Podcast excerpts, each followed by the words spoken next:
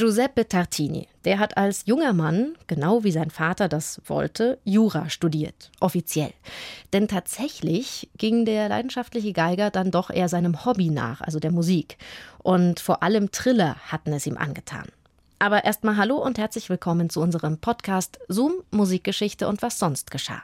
Hier bekommt ihr skurrile Anekdoten und Geschichten aus der Welt der klassischen Musik. Jede Woche gibt's eine neue Folge für euch und die picken wir raus aus dem Radioarchiv von BR Classic.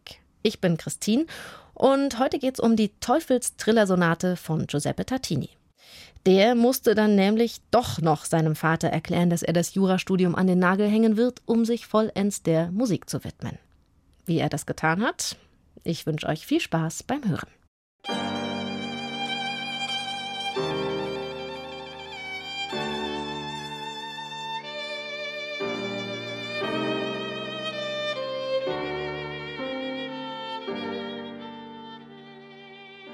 Mein Kind wird Superstar.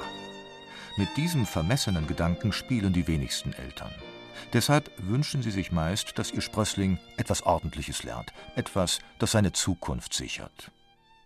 So dachte Anfang des 18. Jahrhunderts auch der Kaufmann und Jurist Antonio Tartini aus Pirano und schickte seinen Sohn Giuseppe auf die dortige Klosterschule. Er sollte einmal Priester werden. Damals ein Traumberuf in Italien. Giuseppe Tartini weigerte sich. Die Aussicht auf das Zölibat widersprach seiner gesamten Natur. Ihm, der leidenschaftlich Geige spielte, schwebte ein Leben als Musiker vor. Schließlich konnte er den Vater dazu überreden, ihn wenigstens Jura studieren zu lassen.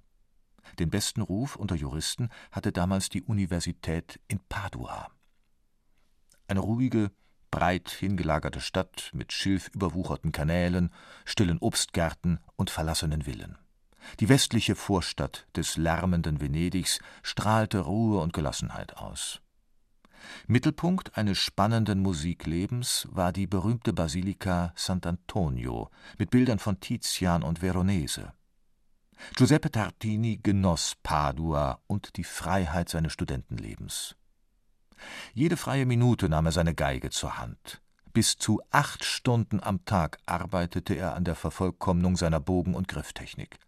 Ohne Lehrer, ganz Autodidakt. Vor allem Triller faszinierten Tartini in allen Variationen.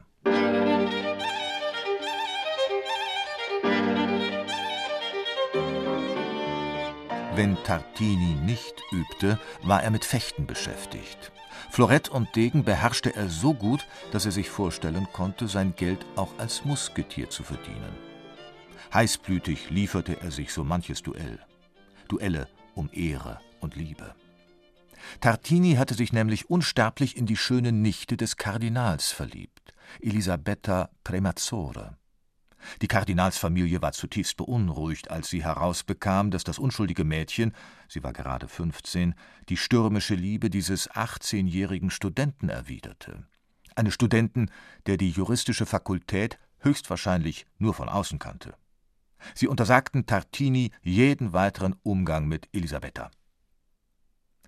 Was sind Verbote für einen Musketier, wenn es um Herzensdinge geht?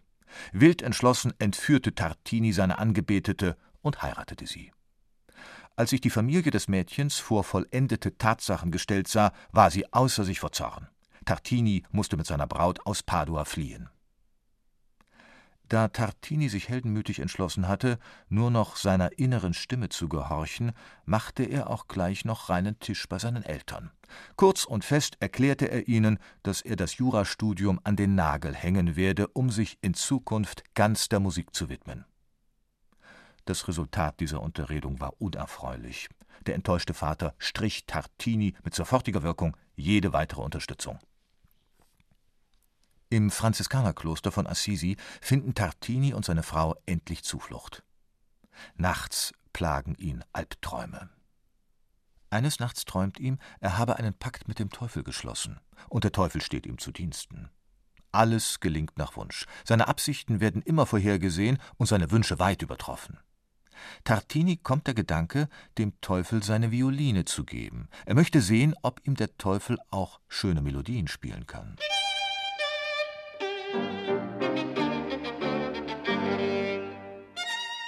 Aber wie staunt Tartini, als er eine so eigentümliche und schöne Sonate mit derartiger Überlegenheit und Intelligenz ausgeführt hört, wie er nie jemals etwas vernommen oder selbst erdacht hatte. Tartini empfindet ein derartiges Erstaunen, Entzücken, Vergnügen, dass es ihm den Atem verschlägt. Schweißgebadet wacht er auf.